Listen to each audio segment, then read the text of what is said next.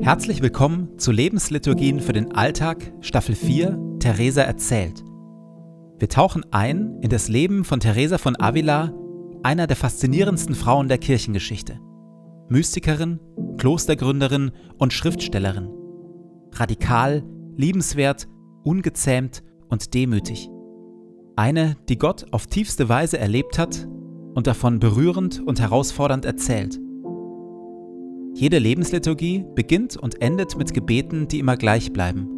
Biografische Erzählungen und Impulse in der Mitte wechseln. Am intensivsten wirken die Lebensliturgien, wenn sie in Ruhe angehört werden. Und jetzt viel Freude damit.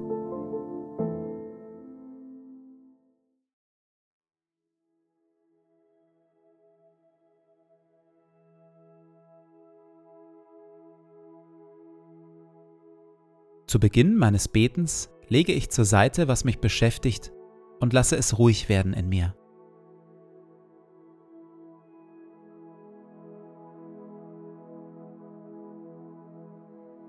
Ich atme langsam und bewusst.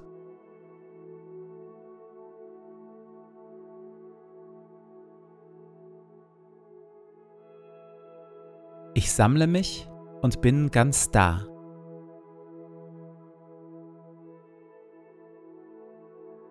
Herr, auch du bist da, wohnst in mir und füllst mich mit deiner Liebe.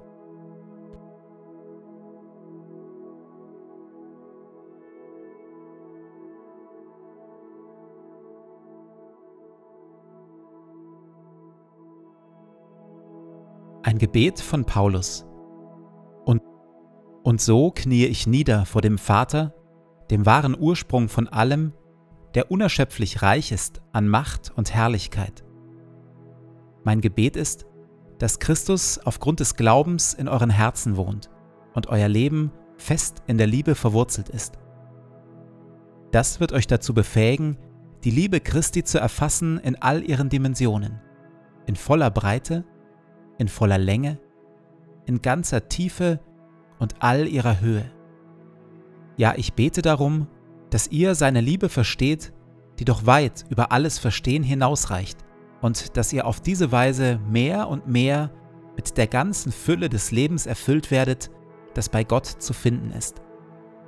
Ihm, der mit seiner unerschöpflichen Kraft in uns am Werk ist und unendlich viel mehr zu tun vermag, als wir erbitten oder begreifen können, ihm gebührt durch Jesus Christus die Ehre in der Gemeinde von Generation zu Generation und für immer und ewig. Amen.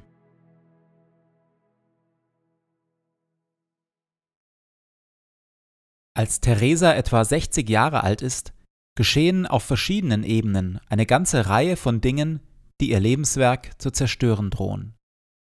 Eine massive Schwierigkeit taucht in ihrer Klostergründung in Pastrana auf. Dass es dort überhaupt ein Kloster gibt, ist bereits das Resultat von Schwierigkeiten.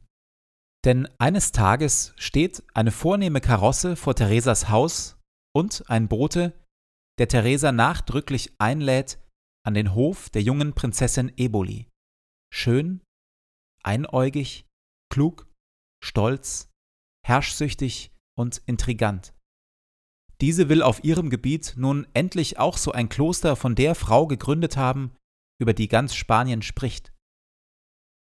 Theresa gibt dem Drängen nach, sichert dem Kloster ein finanzielles Auskommen aus dem Geldbeutel der Prinzessin und übersteht eine Machtprobe, als die Prinzessin die Aufnahme einiger Frauen in das Kloster erzwingen will, die Theresa für ungeeignet hält. In den ersten Jahren entwickelt sich das Kloster gut. Was die Schwestern anbelangt, erfuhr deren dortiges Kloster große Gunst und von Seiten der Prinzessin viel Zuwendung in Form von Geschenken und guter Behandlung. Dann aber stirbt der Fürst von Eboli. Seine hochschwangere Frau, die Prinzessin von Eboli, packt voller Trauer einige Sachen zusammen, kleidet sich in eine verschlissene Kutte und taucht zusammen mit ihrer Mutter und einigen Dienerinnen vor der Pforte des Karmeliterinnenklosters auf und bittet um Aufnahme als einfache Nonne. Als die dortige Priorin informiert wird, ruft sie aus, wir sind verloren und behält Recht. Anfangs fügt sich die Prinzessin in die Regeln des Klosterlebens, dann aber fordert sie Sonderbehandlungen und reagiert wütend und stolz, als die Priorin ihr diese verweigert. Die gute Behandlung währte, bis die Prinzessin nach dem Tod des Fürsten dort eintrat. Verursacht durch den Bösen oder vielleicht auch, weil der Herr es erlaubt hat. Seine Majestät weiß warum. Schließlich zieht die Prinzessin, wütend und rachsüchtig, wieder zurück in ihren Palast und beginnt, die Schwestern von dort aus mit großem Einfallsreichtum zu schikanieren. Als dies immer unerträglicher wird, beschließt Theresa zu handeln. Sie gründet in etwa 150 Kilometern Entfernung ein neues Kloster und lässt in einer Nacht- und Nebelaktion alle Schwestern aus Pastrana fortziehen, um dort ein neues Zuhause zu finden. Sie zogen nach dorthin um und ließen alles, was die Prinzessin ihnen gegeben hatte, zurück. Auch die Leute des Ortes ließen sie voll Trauer zurück. Ich jedoch erlebte die größte Freude der Welt, als ich sie nun unbehelligt wusste. Denn ich war gut informiert, dass sie an dem Ärger der Prinzessin ganz schuldlos waren. Als die Prinzessin von dieser Aktion erfährt, ist sie tief in ihrer Ehre verletzt. Sie empfindet die Auflösung des Klosters als Verrat und wandelt sich zu einer Feindin Theresas. Es gelingt ihr, an wichtige, nicht öffentliche autobiografische Schriften Theresas zu kommen und spielt diese der Inquisition mit dem Hinweis zu, dass diese Notizen eine gefährliche Lehre enthalten.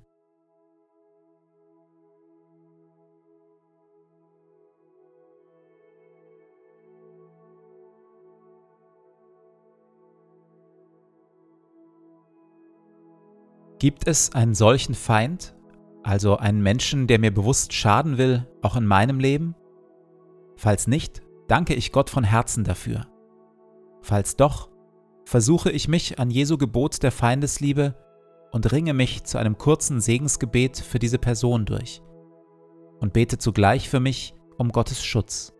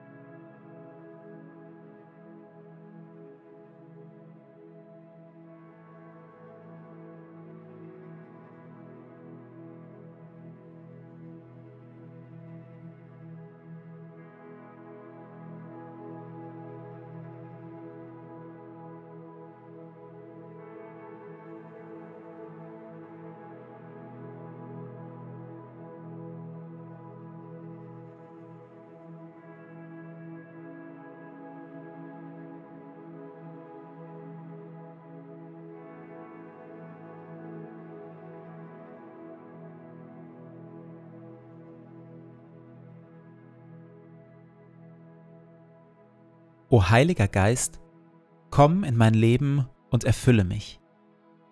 Ich für mich bin nichts weiter als ein leeres, zerbrechliches Gefäß. Erfülle mich, auf dass ich ein Leben aus deiner Kraft lebe. Ein Leben voller Güte und Wahrheit. Ein Leben voller Schönheit und Liebe. Ein Leben voller Weisheit, Geduld und Stärke aber vor allem lass Christus in mir Gestalt gewinnen. Hilf den Thron in meinem Herzen räumen und mache Christus zu meinem Freund und König, auf dass wir eine Einheit werden, er in mir und ich in ihm, heute und an allen Tagen und in Ewigkeit. Amen.